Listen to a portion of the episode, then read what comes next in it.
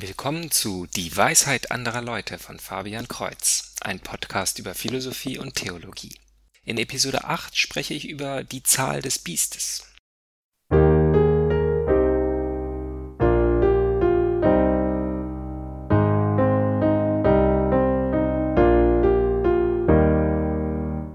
Ich werde heute ein etwas leichteres Thema nehmen und nur über verschiedene Interpretationen und Aussagen von Atheisten, fundamentalistischen Christen und anderen über die Zahl des Biestes, die 666, auflisten.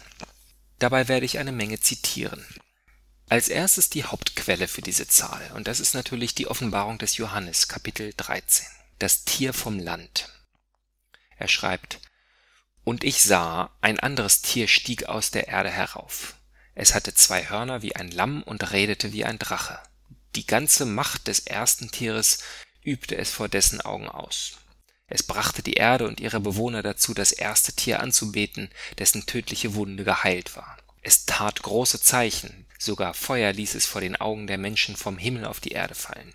Es verwirrte die Bewohner der Erde durch die Zeichen, die vor den Augen des Tieres zu tun ihm gegeben war.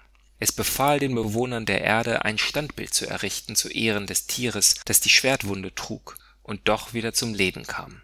Es wurde ihm Macht gegeben, dem Standbild des Tieres Lebensgeist zu verleihen, so dass es auch sprechen konnte, und bewirkte, dass alle getötet wurden, die das Standbild des Tieres nicht anbeteten. Die Kleinen und die Großen, die Reichen und die Armen, die Freien und die Sklaven, alle zwang es, auf ihre rechte Hand oder ihre Stirn ein Kennzeichen anbringen zu lassen Kaufen oder verkaufen konnte nur, wer das Kennzeichen trug, den Namen des Tieres oder die Zahl seines Namens.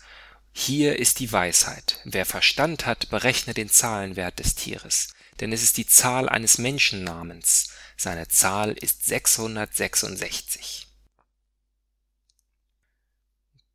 Dazu gibt es natürlich insbesondere in der Neuzeit viele verschiedene Auslegungen Tatsächlich ist 2005 ein Artikel von The Independent, einer britischen Zeitschrift, herausgekommen mit dem Titel Offenbarung. 666 ist nicht die Nummer des Tieres, es ist die teuflische 616. Darin steht, ein neu entdecktes Fragment der ältesten erhaltenen Kopie des Neuen Testamentes weist darauf hin, dass Theologen, Gelehrte, Heavy-Metal-Gruppen und Fernsehevangelisten, soweit es den Antichristen angeht, die falsche Nummer haben Anstelle von 666 ist es tatsächlich die weitaus weniger bedrohliche 616. Professor David Parker, Professor für Neue Testamentliche Textkritik und Paläographie an der Universität von Birmingham meint, dass 616 zwar weniger einprägsam als 666 ist, aber das Original ist. Diese Quelle, das was hier als das neu entdeckte Fragment der ältesten erhaltenen Kopie des Neuen Testaments genannt wird, ist vielleicht Papyrus 115, das in Oxyrhynchos in Ägypten gefunden wurde. Dieses Papyrus, das sind kleine Fetzen, auf denen man vielleicht gerade so Teile von 20 Worten erkennen kann. Gerade so genug, dass man herausfindet, dass es eine Kopie äh, vom, von der Offenbarung des Johannes ist. Und tatsächlich ist an dieser Stelle an, an der Stelle, an der die Zahl steht, zu sehen, dass da 616 steht. Aber nur weil ein Professor der Meinung ist, dass es das Original ist, heißt das nicht, dass alle anderen Kopien und die Mehrheit der Kopien, sagt 666, äh, deswegen falsch sind. Jimmy Akin veröffentlicht auf seinem Blog ein paar beispielhafte Rechnungen in denen sowohl der Kaiser Caligula als auch Kaiser Nero, deren Namen können so arrangiert werden, dass dabei sowohl 666 herauskommt oder 616. Das liegt insbesondere daran, dass Nero entweder mit oder ohne ein, einem zusätzlichen Nun-Buchstaben geschrieben werden kann und Nun trägt den Zahlenwert 50. Wenn man also Neron Kaiser schreibt, dann ergibt das 666 und wenn man Nero Kaiser schreibt, dann gibt es 616. Sein Fazit ist aber, wir wissen nicht, wer gemeint ist. Caligula und Nero würden sehr gut passen, weil sie die Christen nämlich auf furchtbare Art und Weise verfolgt und getötet haben und verlangt haben, dass sie als Götter angebetet werden. Sie haben Statuen von sich aufstellen lassen und sie haben verboten, mit Leuten zu handeln, die sie nicht als Götter anbeten. Caligula hat außerdem eine schwere Kopfwunde mit dem Schwert bekommen, von der er sich aber wieder erholt hat. Aber es gibt viele andere Theorien über die Jahre, wer damit vielleicht gemeint sein könnte.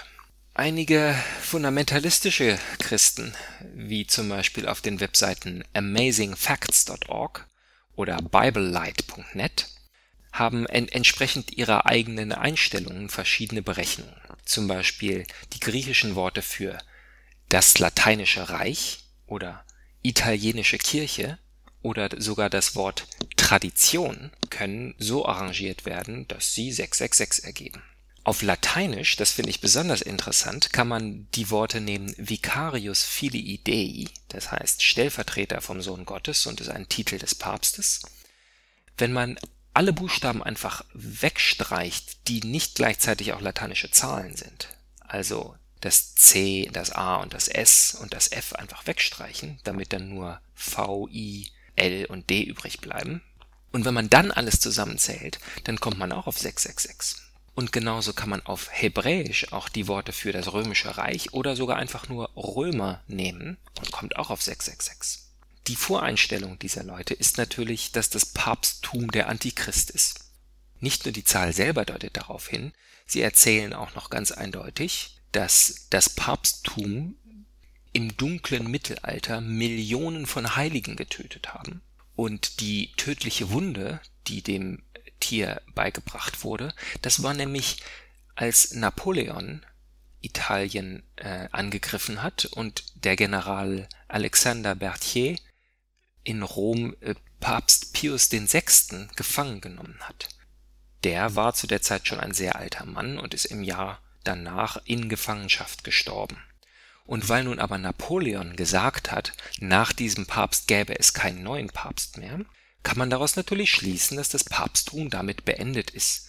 Und in der Offenbarung steht ja, dass das Tier 42 Monate lang regieren durfte.